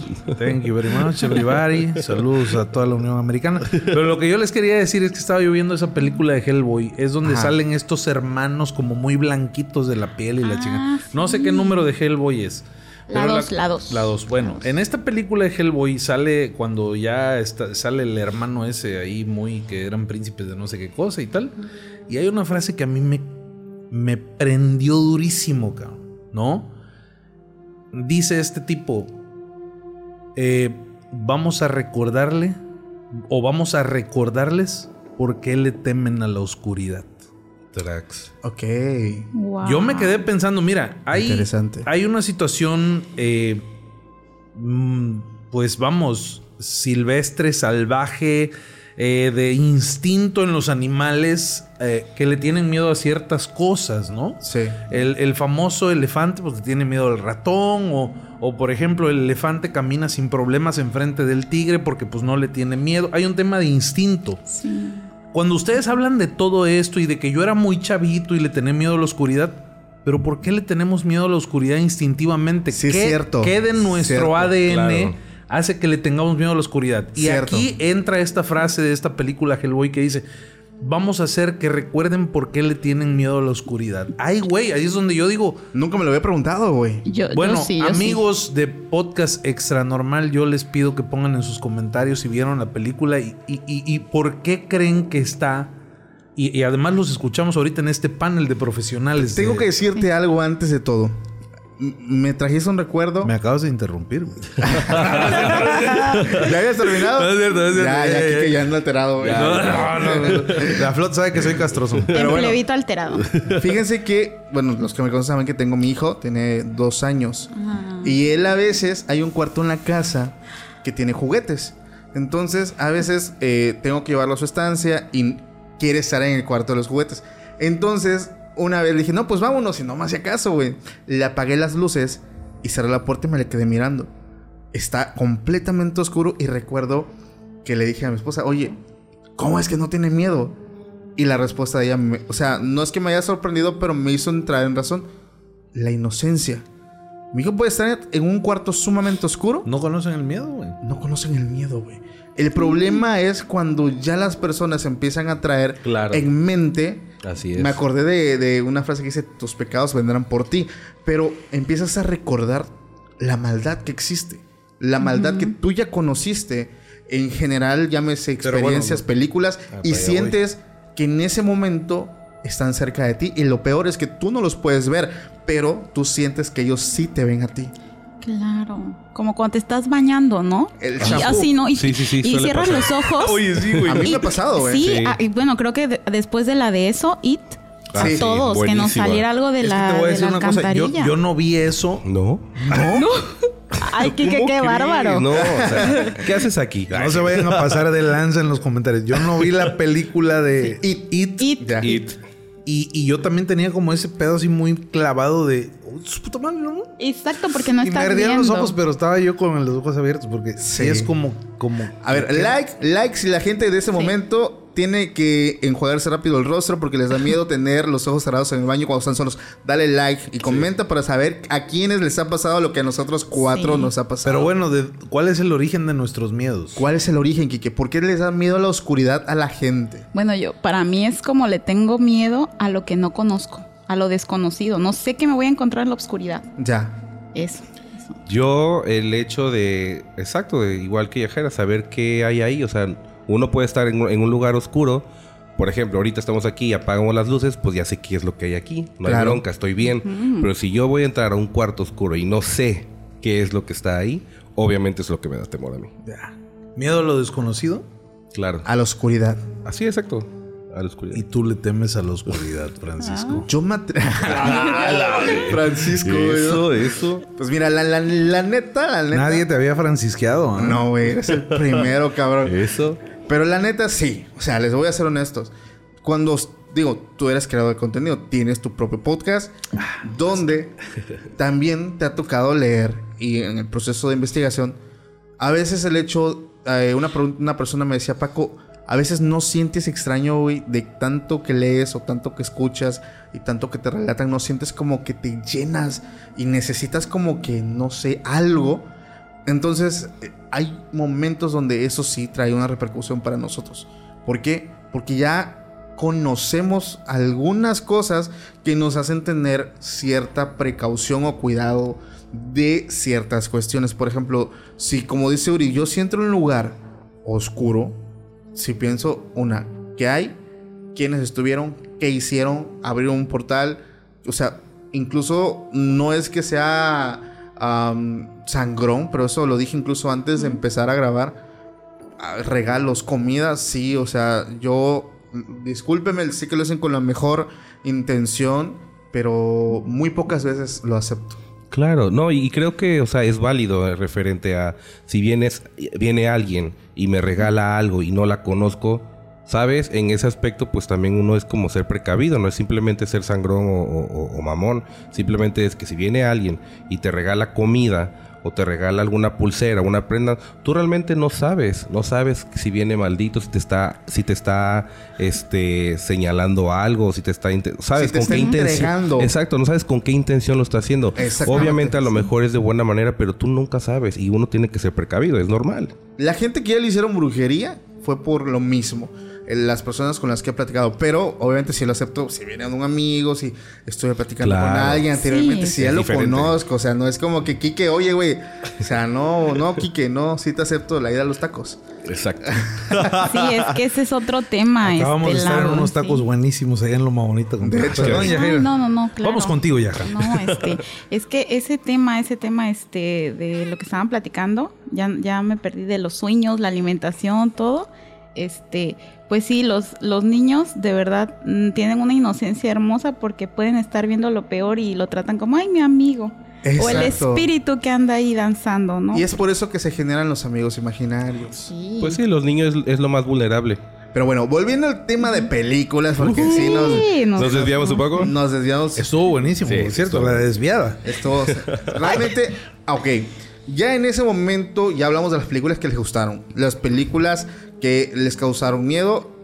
alguna película que les haya ocasionado problemas después de haberla visto. Y no con esto me refiero a pesadillas, no solo pesadillas, sino llegar a un nivel de sugestión donde te realmente te preguntes qué onda, por no decir otra palabra, pero qué está pasando aquí. Pues más que después de la película, como que vi esa película y dije, ah, esto me pasó antes. Tiene un significado, fue el conjuro. La Uh, primera. La uno. La Ay, me uno encanta. de los Warren. Súper, Este, súper padre. La verdad es que a mí años atrás eh, yo despertaba, como dicen, yo no soñaba nada raro, pero despertaba con muchos moretones y, y raspadas y todo. Inclusive mis papás me movieron a su cuarto para estar monitoreándome que no estuviera pues este autolesionándome, ¿no? Por ahí. Sí. Entonces, muchas conductas que yo presentaba en aquel entonces, después de jugar la Ouija, este, las respondí con el conjuro, u- con el Pero conjuro, ¿quién la- ¿no? quién Que la hay- manda? ¿Quién? No, pues sí, o sea, ¿qué le pasa a, a- a este, a la esposa de... ¿De Ed? a- eh, sí, que ella va a esta casa y, pre- y ve esa presencia de una mujer y todo. Bathsheba, ¿no? Sí, Bashiva, que una bruja también es esos temas como de witch. Este, y hablan de esta familia que inclusive este, en, el, en esta película se muestra que rápido se van, ¿no? Cuando hacen el exorcismo, liberan a la mamá, todos, pero no, ellos duran 10 años más viviendo en esa casa. Ya. Con ese ente que estaba ahí, ¿no? Y, y tienen un libro, las hijas. Sí. Perron se apellidan, creo. Este, la familia Sí, Perron. exacto. Entonces, por si puedes leer, Quique. A decir, pues no da tanto miedo. No, a mí me impresionó Sí. mucho, No lo sé, Rick. Eh, el tema de Bathsheba, porque fue ¿Qué es eso? Bathsheba fue una mujer que vivió en esa propiedad antes de que la familia ¿Sabes, sabes o cómo, Perron, ahí. Perron, sa- ¿sabes cómo sí. se escribe? O? familia así No, no, eso de Bachiva. ¿o Bat- eh, pon el conjuro 1, la bruja del conjuro 1. Sí. Pero eh, así como digo, no es spoiler, ya es una película vieja. Sí, claro. O sea, caemos a lo mismo. Llegaron ellos a un lugar donde desconocían totalmente Claro. lo que había sucedido ahí. Bueno, ¿cuál fue su suerte? Llegaron a una casa maldita por una bruja, o sea, maldecida por una bruja. En este caso, esta mujer, hay- es que hay variantes en esa, en esa Historia. historia, porque dicen una que ella se autodesvive y otra dicen que su esposo al llegar y ver que ella estaba sacrificando a su hijo en nombre de Lucifer, él la desvive. Entonces, Wow. la situación es que antes de que ella parte de este mundo, eh, ella lanza una maldición, tanto para todos los que estaban como para la propiedad, diciendo que en el momento en el que ella eh, partiera, la gente que entrara iba a ser maldecida. Entonces, se supone, ojo, que es como un círculo. Porque llega la familia, Bathsheba posee a la madre, la madre desvive a los hijos y la madre muere. Pasa Ah, otra sí. vez, llega otra familia, Bathsheba, o sea, es como que su espíritu poseía siempre a la mamá. Exacto. Y fue lo que pasó en la historia del Conjuro 1. O sea, realmente queda poseída por esta bruja. Y es cuando ellos, cuando intervienen Ed y Lorraine Sí. Warren para tratar de, pues, liberar un poquito la maldición. Pero a mí, de hecho, fue de mis películas favoritas. El Muy final, buenas. el final sí se me hizo demasiado ficticio. Sí, ya como que le metieron mucho para que el Sí. público estuviera intrigado. Exacto. Pero, es muy buena la historia. Sí, ¿Qué, qué- qué nos puedes buena. decir de tu investigación de campo? No la voy a ver. Eh, no, ni, ni, ni googlees a la bruja, no vaya a ser que Ya, a- google, ya Googleé. ¿Cómo qué? Googleé. Googleé o googleé. A la bruja Bachiva viene de, de, de, de un nombre bíblico. No. Ay, Sí. Bathsheba, ¿eh? Eso es todo. Viene de un nombre bíblico que es Betsabe. Wow. Sí, Betsabe. Betsabe, ¿Es la que eh, viene asemejada a Jezabel? No, No. no, no, no, es otra totalmente diferente. Betsabe eh, fue un personaje bíblico que quedó embarazada del rey David, quien comete adulterio. Y al enterarse eh, de, de esto, David, el rey David trató de ocultar su pecado y finalmente dispone que Urias, el marido de Betsabe, fuera muerto en batalla, ¿no? Entonces hay, hay, hay un tra- trasfondo Sí, ya ahí. viene desde atrás Eh, sí, sí, show. sí, pero me, me intrigó porque ya había yo oído el nombre anteriormente, fíjate. Pero, Bathsheba. Sí, pero no sabía que tenía que ver con Betsabe. Datos culturales innecesarios con su amigo Quique Huerta aquí en esta cápsula de podcast extra normal. Este, pero la verdad es que no, no, yo sigo sin atreverme a ver, pel- a ver películas de miedo, pero si tengo que decirte hoy una película que me haya dejado como algo después de verla. Creo que, que, que no sé qué tan de miedo la consideren ustedes, pero eh, se llamaba, se llama eh, Estigma o Estigmata era el, el nombre. Sí. Mira, este, de verdad que a mí me causó mucho impacto algunas de las frases que abordaba esta película, porque entre una de ellas hablaba sobre el Evangelio. Eh, voy a tocar un tema bien sensible. Tú dale, tú dale. No me vayan a malinterpretar, este, mis amigos este, católicos saben que yo soy una persona de fe, un hombre religioso. Este, no tan metido, ¿verdad? Pero, pero lo soy. Este, pero esta película habla sobre el evangelio. Se descubre el evangelio escrito por Jesús. O sea, no el, eva- no, no el evangelio según San Sí. Lucas, San Marcos. San- Sí, sí, sí. No, no, no. El evangelio de puño y letra de Jesús. Que, ojo, no. quiero interrumpirte, Kike. Eso es un punto muy sensible, muy interesante y muy misterioso. Yo considero que Jesús sí tuvo que haber tenido su propio evangelio. Su propio evangelio. Y no solo Jesús, el mismo Judas Iscariote. Pero El evangelio según San Judas. Yo comparto su sí, opinión. adelante. Sí, pues es que tenemos evangelio de los apóstoles. Mira, O sea, La verdad es que estamos entrando en un terreno bastante delicado. Y como saben, siempre lo tocamos con muchísimo respeto. claro. Pero al final, bueno, eh, te, te voy a adelantar el final de cómo viví la película. Estaba un sacerdote católico viendo la película. Y nos encontramos en la puerta de la salida del cinema y la persona con la que yo iba le dice, padre, ¿cómo ve? Hijo, punto número uno. Y punto final. Que no se nos olvide que es una película. Claro. Claro. Él lo quiso tomar así, eh, sin embargo, bueno, pues yo creo que la intención del arte a final de cuentas es despertar La curiosidad. No solo la curiosidad, sino una, una serie de cosas, de experiencias sensoriales, espirituales, visuales, incluso eh, físicas. Eh, El arte es, es eso prácticamente, ¿no? Eh, entonces cuando tú presencias una película de este tipo que, que- que está súper cargada de, de- de- de- de- de temas religiosos y de temas paranormales y para los que no saben qué son los estigmas, este, voy a dar una pequeña clase máster en ese momento. Tiene un costo de 5 mil pesos, pero se las voy a dar gratis.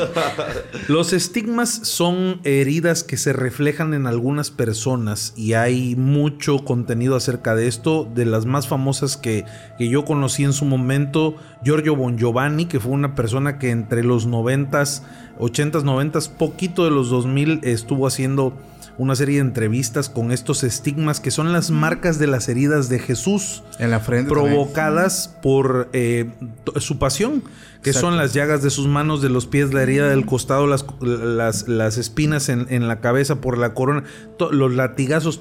Son, son, hay una cantidad de estigmas, ¿no? Eh, y estos e- estigmas van apareciendo en las personas eh, de manera gradual, no todos de un golpe, ¿no? De repente hay gente a la que solo se le marcan las llagas de las manos con una especie de cruces, ¿no? Eh, Sí. Y bueno, eh, la verdad es que es muy impresionante. Y sobre eso trata la película, se va desarrollando sobre eso. Hay un sacerdote que interviene y lo mandan del Vaticano a ver un- un- una situación de estas que se está presentando en una chica, que es una chica además, pues que consume sustancias psicotrópicas y una serie de situaciones ahí, de, de- de- de- de- es una chica de dudosa reputación, etcétera, etcétera. Este, entonces mandan a este sacerdote porque ya, ya empieza a presentar una serie de estigmas. Además es como muy eh, escandalosa la manera en la que se empiezan a presentar. No sé si soy. Yo, Yo sí, yo Yo. escucho, Yo yo, escucho Como gente. Sí, escucho gente también. escucho gente también. Está, o sea, pero ojo, cuando hacemos silencio no se escuchan. ¿Tú no? Ajá. Est- estamos hablando. Ah, ok, ok, ok, ya. ya. So- sí, con- confirmamos espíritus afuera del estudio, güey. No Confirmado. manches. Espíritus afuera del estudio. Gracias Dios, gracias Dios. ya Uri se estaba. No, yo sí me dije. Cuando vi sus caras fue como de no soy el único. Yo, yo quise hacerme el fuerte como los cabrones que están transmitiendo y en ese momento está temblando. No está temblando. no. es cre- crestomatía, ponle para que no vaya a pensar. En ese momento está temblando. Vamos a, vamos, vamos a conservar, vamos a conservar la calma en este momento. Y te vas yendo, ¿no? Güey, esos vatos no se salen, güey. No. El Oye, como este médico, voy a decir, ay, ya me desvié, güey, del tema, pero este médico famosísimo que este, este, en el- los últimos temblores que hubo en septiembre de hace unos años, que estaba operando, güey, y no se salió el cabrón. No, o sea, que es que es tremendo máster, eh, Sí, sí, sí. héroe máquina. si, si me estás Mis viendo, respetos. te mando todo, toda mi admiración, cabrón. Claro. Nuestra admiración. Regreso. Estábamos hablando de estigma en este momento. Entonces ya se le, se le empezaban a presentar algunos estigmas a la chava y mandan a este sacerdote y bueno, se hace una película bastante interesante. Y una de las frases que me causó impacto, porque ya estoy haciendo muy larga la, frase, la historia, es, es esta frase donde, donde le- eh, a la chava como que de repente la, la posee algo, no sé qué, y le empieza a hablar al sacerdote. Y le dice, pero tú quién eres? Y él le contesta, lo importante no es el mensajero, sino el mensaje. Drax. Anda, perro. ¿Y por qué me acuerdo de esto? Porque te repito, era una chava que tenía unas Sí. costumbres raras, no era católica, no era sí, religiosa, vivía antro, todo. totalmente fuera. Entonces, cuando se le empiezan a presentar los estigmas, se saca súper de onda, güey. Y dice, oye, ¿qué me está pasando? Pero si yo no creo en esto, ¿esto qué es? De no? hecho, ahí, ahí fíjate, Kike, que no sé si soy el único. Pero a Yo creo que sí. Pero a veces, el, pero a veces el tema religioso me asusta. ¿En qué sentido? Hay, a veces, digo, disculpen, aquí voy a hablar acerca- un poquito acerca del catolicismo, disculpen, lo hago con mucho respeto, pero eh, hay algunas imágenes que yo desde niño cuando las veía no las podía, o sea, no podía estar solo porque realmente me provocaban, más allá de provocarme un sentimiento de, de fe o algo, o sea, te provocan terror, güey. Y cuando empezaban a salir de moda la- los, las investigaciones de que tal imagen llora sangre o tal imagen Exacto. mueve los ojos, Sí, sí. o sea, muchos digo, y lo digo con mucho respeto, lo repito, dicen que es un milagro, o sea, eh, es un tema que, o sea, a mí me espantaba un chingo. Sí, a mí igual. Entonces, yo, yo desde pequeño, digo, me crecí en una iglesia católica, estuve casi casi monaguillo, estuve en el coro de las 10 de las 12, todo el tiempo me dediqué al tema de la iglesia. Eh, sentía, sentía ese pavor cuando estaba yo solo eh, con ese tipo de imágenes. O sea, no lo sé, no, sé si, no sé si soy el único, si hay más, pero siempre yo sentía algo, como que algo pesado. No sé por qué, pero de ahí nacen un chingo de relatos de personas, y digo, hay evidencias de, de imágenes que se han movido, que se mueven los ojos, que lloran sangre, la ósea sangrienta, que lo tocamos hace poco con el señor Antonio Zamudio, pero son, digo, no dejan de ser actividades paranormales, porque salen de lo normal. Cierro con un comentario nada más. Estuve en un lugar que se llama El Dorado, es un centro de retiro de los legionarios de Cristo. Esto es en Toluca. ¿Sale? Eh, estuve por ahí, eh, por azares del destino. Es un lugar padrísimo, muy bonito, en la orilla de, cerca de una de las, de las casetas de la salida de Toluca hacia la zona norte. Si no mal recuerdo, El Dorado se llama. Puta, es que ya dije nombres y todo, pero bueno, no, no lo pude evitar, pero ojalá y no vaya yo a herir susceptibilidades. No lo estoy contando por otra cosa más, más que por el tema de las imágenes que acabas de decir. Hay una imagen de la Virgen María eh, que es muy característica en estos centros de este grupo católico. Eh, toda en blanco, en un material parecido entre porcelana y marfil, muy característica, la tienen en muchos de sus centros de retiro. Este es el Dorado en Toluca que, que- que la ves y te causa una impresión distinta. Eh, generalmente, yo, al igual que tal vez ustedes, por lo menos al igual que Paco, yo crecí en una familia católica, me desarrollé en ese tema. Es más, todo el mundo. Ahí salgo en los videos de 15 años y bodas de un montón de gente porque fui del coro además. ¿No? Es que este, cantas bien padre. Gracias. ¿Qué te tomas? Este, no, no es cierto. Este, ¿qué te estaba diciendo? Bueno, Es que me interrumpió ya. Sí, de la que- imagen. Ah, la La imagen, la imagen, imagen, la la imagen. imagen. Entonces voy a este lugar, llego, eh, es un lugar hermoso, cabrón. Es como una especie de entre albergue y casa de retiro y está padrísimo el frío, árboles de manzana, ves las manzanitas ahí colgando y las... Muy padre, cabrón. Pero cuando tú ves esa imagen en, en uno de los cruces de los pasillos centrales de los jardines del Dorado, me recuerda inmediatamente a las vírgenes que lloran, güey Ya. que lloran sangre. Sí. ¿No? Entonces toda blanca, hermosa, una figura muy bonita, la verdad, artísticamente hablando. Pero espiritualmente, además de que me causaba, bueno, pues cierta veneración, ¿no? Este. Por otro lado, también yo decía, no, o sea, yo si salgo en la noche, me causa cierto conflicto. Sí. Respetuosamente, ¿eh? Sí, pero te sí genera me- miedo. Sí, sí, sí. Sí tengo que confesarlo. Ya. No, o sea, creo que no eres el único al que le pasa, no sé ustedes. Sí, No, es- yo siempre pude ver al Cristo, o sea, al Cristo martirizado en la cruz y tal, y sin ningún problema, desde chavito, ¿no? Sí. Pero, por ejemplo, me daba mucho miedo, no, no recuerdo el nombre de la imagen porque cada acepción tiene su nombre, pero el Cristo eh, que sacan en Semana Santa, que lo visten de morado, acostado, ¿no? Ya. Ese, ese cabrón. Pánico. También a mí. ¿El Cristo pánico. negro? ¿Es el No, no, no, no, el no, Cristo es- negro es el que está en, en- Ah, en el santuario. El santuario. Ese, este ese, fíjate que ese, ese se movió, no sé, en una parte de Ah, México. sí, sí, sí, no sé si recuerdo. era. Ay, ¿cómo se llamaba esta? Ixtapalapa. No recuerdo. Iztapalapa, Iztapalapa. Ahorita voy a buscar cómo se Pero lo tenían en la parte, o sea, lo venían cargando y, güey, su rostro, o sea, se- su- no es, no es una figura articulada. Y empezaron a salir comentarios de que no, si está articulada. Hay gente que de la- del mismo lugar, o sea, confirmó, no es una figura articulada que te pueda mover cuellos, muñecos, o sea, no. Y sí se veía cómo se movía. Y precisamente creo que es el Cristo este que está como de vestido eh, morado, o sea, es un traje morado, pues. Sí lo recuerdo. eh. Pero sí, también ese. Ay, de niño cuando lo veía. Pero hablando de películas y hablando, ya nos metimos en religión, cabrón. Andamos viajando. Ya nos metimos en religión. No sé cuántos de ustedes ya vieron El Exorcista del Papa. Ah, so es que ahí vamos otra vez al tema de religión. Es que Sí, eh, no podemos sí. evitarlo. Exacto. no es- podemos evitarlo realmente. Pero, ¿qué, ¿cuánto calificarían ustedes esa película? Yo, yo les daría, sin mamonearles ni nada, un 8. Uri, Un 8. un 8. Ay, yo, yo creo que también, un 8.5. 8.5. Tú sí la viste, cabrón. ¿O no la Me viste? quedé a la mitad, güey. Pero hasta donde yo me quedé, para mí es como un 9, güey. porque- pero pero yo no soy un buen punto de referencia. Me ¿no? gustó mucho la parte, de- obviamente se basan realmente en este hombre que fue el sacerdote exorcista Gabriel Amor. Digo, El sus padre libros Amor, ¿no? no los he leído, pero dicen que dicen que son muy buenos. Este, ah, sí, esta película. Pero este, pero realmente es una persona con demasiada experiencia, sea, una persona que llevó en este ámbito muchísimos años, más de 50, 70 mil exorcismos.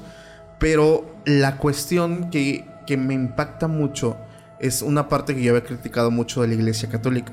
Y es que hace muchos años, hablando de con el clero y todo esto, realmente se achacaban a que muchos métodos de tortura eran llevados a causa de la iglesia. Entonces, eh, si tú negabas la fe o simplemente no concordás, recordemos que en esos años el peso de la iglesia, el catolicismo era sumamente fuertísimo en muchos eh, estados, países, o sea, eran como un gobernador más. Entonces, si tú no estabas como que 100% de acuerdo con sus ideas, aguas, porque te tocaba sufrir uno de los castigos más fuertes, dolorosos de la época.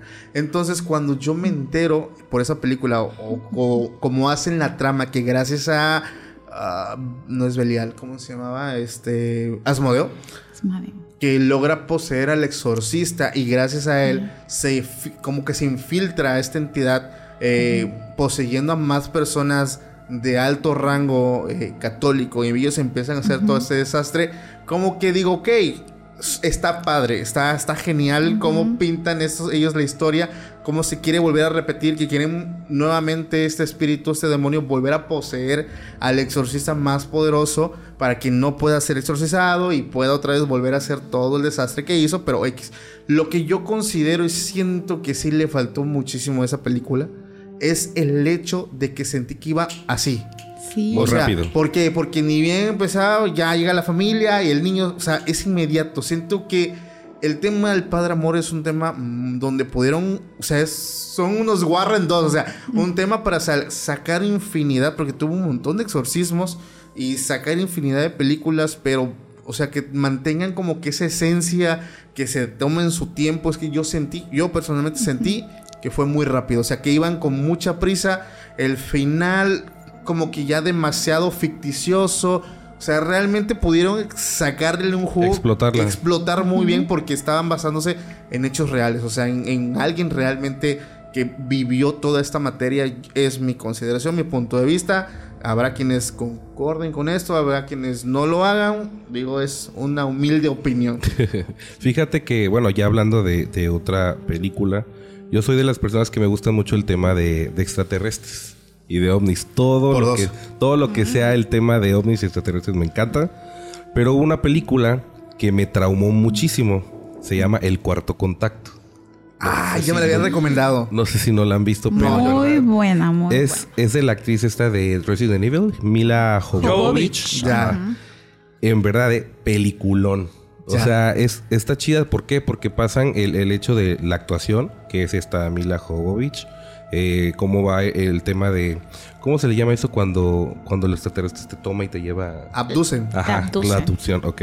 Entonces, este, trata de eso y cómo el hecho de que pasan a lo, a una, se supone que es como lo real y lo actuado. Sí. Entonces, eso es lo que a mí me dio demasiado miedo porque te hacen creer que es real.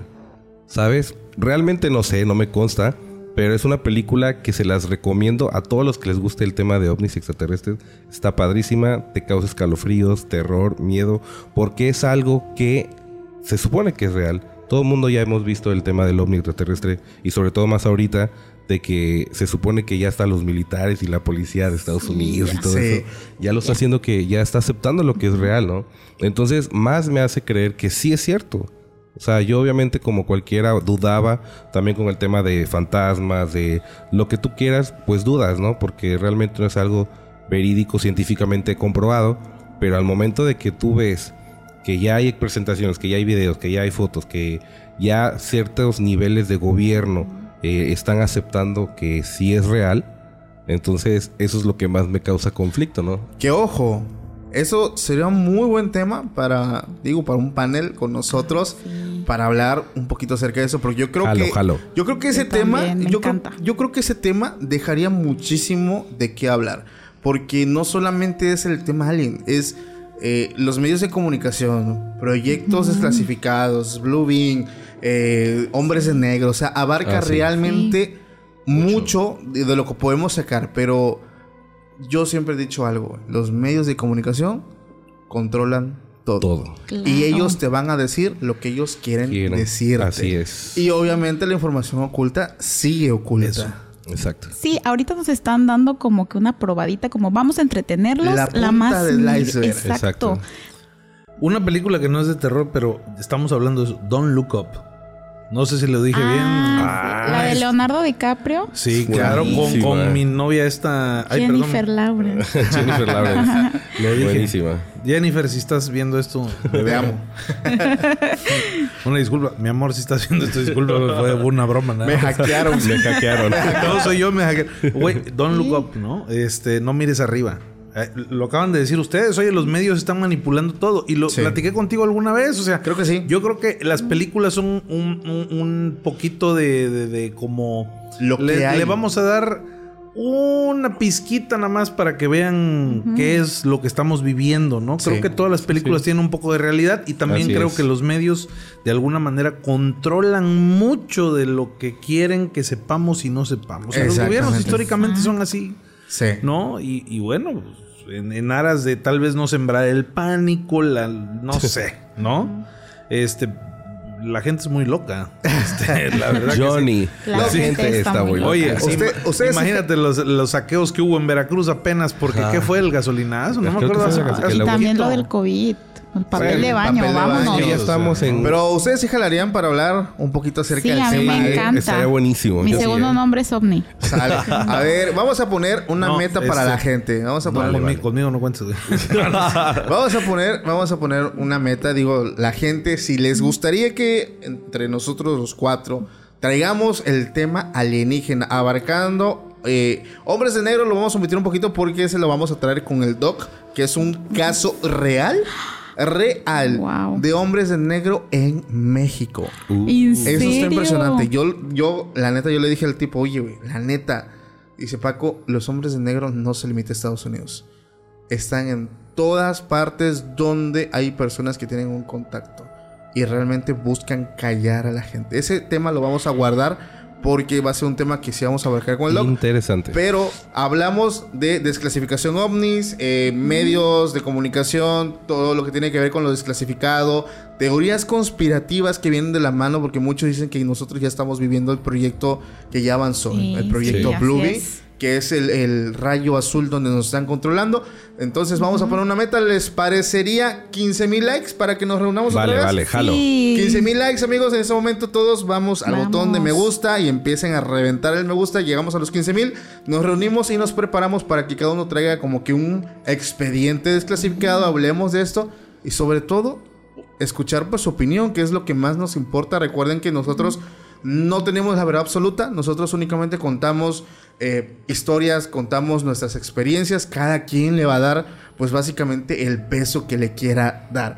Pero yo me la pasé muy bien, ¿cómo se la pasaron ustedes? Excelente. Ay, muy bien. Muy a menos todos. ¿Por qué tiempo pasado? O sea, me la estoy pasando toda mal.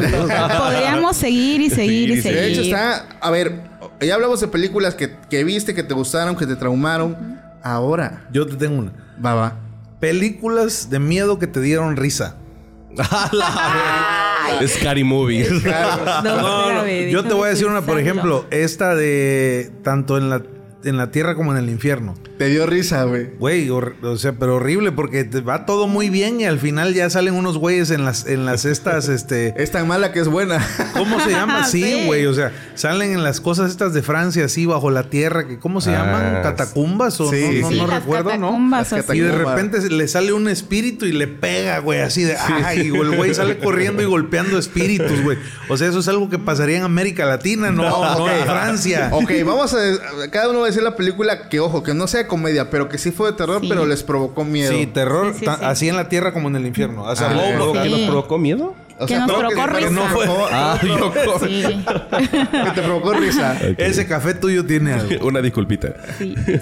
¿Yo? Pues- ¿Tú, tú, tú? Ay, gracias. Primero las damas. Claro. Ah, Este, el aro 4. Yo empecé. Disculpe. No, el aro 4, la acabo de ir a ver. Me quedé en el aro ca- uno. Sí, pues ya hay cuatro. Pero ya Wow. esta es japonesa. ¿Te dio risa? Me dio mucha risa. De verdad, esta chica del aro que sale de, de- Porque ahora es a través de un video viral, porque pues ya estamos en el 2023, ¿no? Ya. Este, ya es diferente. Y ella sale del pozo, pero se da, una- se da machingüepas. Ella va en la más dispuesta a llevarme al, al hombre. Sí, una machingüepa. Aparte la vi, este, sub, doblada. Doblada. No, que, que no voy a decir nada más. Doblada. pero, pero yo, ¿por qué? Ya, ya te Es, conoce. no, es, es la gente, güey. O sea, Ya hay que Eh, echarle no, la entonces las voces malísimas. Yo creo que si la peli da risa, el doblaje lo, Lo- o sea, dices que estoy viendo, Claro. porque esperas algo, no esperas ¿Realmente algo. pagué para esto? Sí, más que si es cine de terror japonés que está en otro nivel Sí. Y no. quería Pura- decirlo. Yo pagué por ver la chica película esa. O sea, fui a verla al cine. No. Sí. Fui a verla al Ah, cine. ¿Qué valía? la tomas como 80 comedia. pesos, güey. Ya. No, ya la tomas como no, fin dos por uno, no, no te creo. Yo la de la de El Demonio 4, 3, creo que la fui a ver, la 4, la fui a ver con mi hermano y mi sobrino. ¿Por qué? Porque obviamente, como les dije al principio, Jeepers Creepers, El Demonio, yo soy fan, amo esa película, la puedo ver siempre. ¿Eres fan del demonio? Sí. No. O sea, la película, oye. Ah, no, no, no, oye, no, Kike. no, no es satanista, no es No, satanista. no, como crees. Porque tú lo dijiste hace rato, güey. No, sí soy fan. ¿Por qué? Porque dije, bueno, ya vi la 1, ya vi la 2, la 3, pero esta 4 es una, es una burla. O Una sea, es, un, es una mamadísima. O sea, es, es que te lo juro. Una que- disculpa de antemano. una disculpa. Eh, haz de cuenta que según avientan a una mujer y, y, y es una muñeca de trapo. O sea, Ya. y aparte hay una escena también donde ay, se, No supone, se supone que eh, el demonio está como en un roomscape. No sé si han visto Ajá, esos sí. temas Ajá. de que entras y, aún- y tienes que estar escapando de los cuartos. Pésima. En verdad, te cagas de la risa. Yo le dije a, a Yaciel, a mi hermano, güey, ya vámonos. O sea, ¿por qué seguimos viendo? No, espérate. que, O sea, ya nos reíamos, pero dije, no manches, ¿cómo vamos a estar viendo esto si la neta Ya. no está chida? Pero bueno. ¿Y tú? Mira, había una película que hoy la veo y la neta sí me da un chingo de risa, pero cuando la vi de niño, Sí te dio sí miedo. me dio un chingo de miedo. Las películas de Chucky, güey. Ay, mi Chucky, querido. Chucky. Mi muchacho. O sea, la neta, güey. De niño sí me traumaron, pero ahorita de grande. Sí, claro. luego las cosas. La neta sí me. Y luego la novia de Chucky. Los hijos Los- de Chucky. Sí, y ahora la nueva serie, la serie. Sí, ya. no, sí. Sí, son- bueno, a mí en mí en particular nunca me han gustado. eh. Soy, Nunca. Sí, soy cero fan de Chucky. Ay, a mí sí, de Sí, no sé, Comparto no. eso con Paco. Sí, a mí sí me dan miedo, pero ahorita de grande sí me dan risa los comentarios machistas de, de Ah, pinche sí, Chucky, sí. güey. Sí, sí, es Oye, muy machista, no, eh. Demasiado. Imagínate en Chucky. el feminismo en aquel tiempo si hubiera estado como está ahorita. Oh, su vida, no, sería, otro- sería otra historia. sí, son Porque sí películas está, que sí está muy fuerte eh, el machismo en esa. Sí, en güey. esa Sí, de demasiado. Chucky. Pinche Chucky, güey. No envejeció bien esa peli, ¿eh? Este, Gente sensible y... Van a cancelar a Chucky después de este podcast. Sí, De una hecho, disculpita. No, no, Una no. disculpa para los Sorry, Chucky. Pero bueno, no manches, banda, me la pasé todísima madre. Pero ¿por qué en tiempo pasado? O sea, yo quiero seguir. ¿Tú quieres seguir? Yo quiero seguir. Tú quieres más café, ¿verdad, Kiko? Sí, definitivamente. Güey, es que, o sea, una cosa, yo, yo, yo te quiero pedir algo, güey. Una cosa es este venir de invitado al podcast y esto, y estar hablando solos como aquí tú y yo. Pero ya cuando estás así, yo estoy a toda madre, güey. O sea, estoy viendo a Yajaira. Ah, chingón, yo no quiero hablar. Oigo a Uri. escuchando. Ay, güey, qué tipo tan agradable. O sea, qué interesante. Y estar viendo al Paco Arias, güey. O sea, es bonito, es bonito, es bonito. La verdad. Yo me la he pasado muy bien. Oigan, estaría chido igual que más adelante, digo, que, que esto crezca un poquito más. Con público. Con público, Ah, a mí me encantaría, Sí, a mí me sí. encantaría.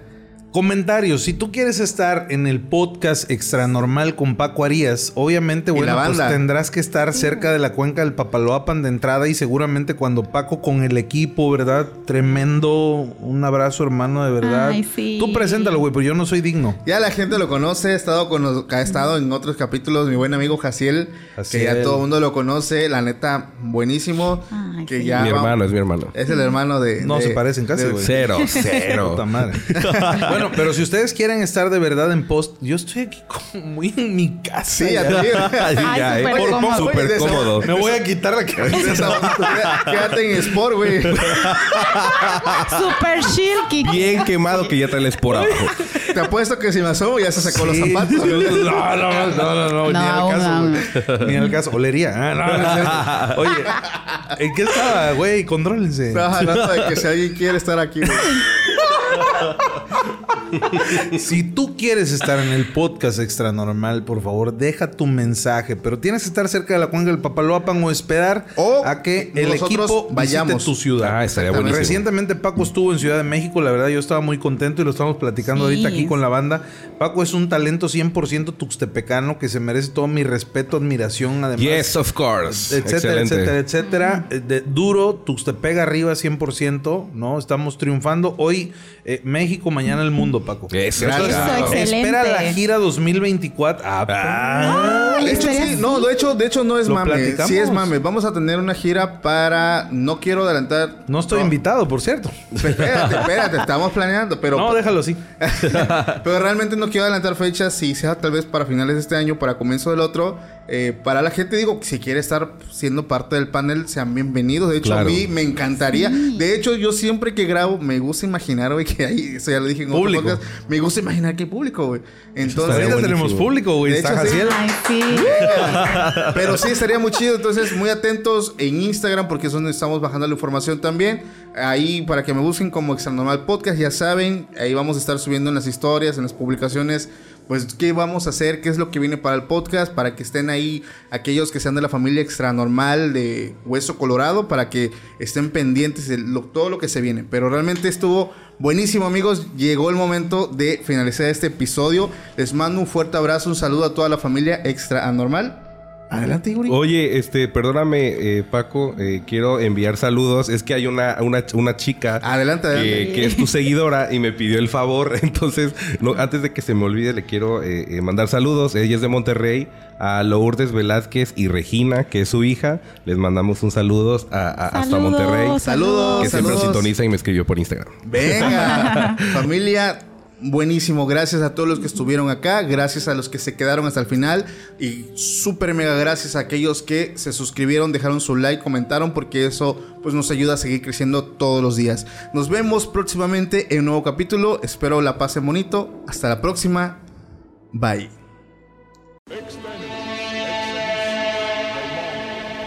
Hola, mi nombre es Jonathan y durante los últimos seis meses he estado rastreando las historias más aterradoras en Internet. Desde padres poseídos por demonios hasta mecánicos asesinos. Estas son historias de todo México y estoy listo para compartirlas contigo. Escucha archivos perdidos en Apple, Spotify o donde sea que escuches tus podcasts.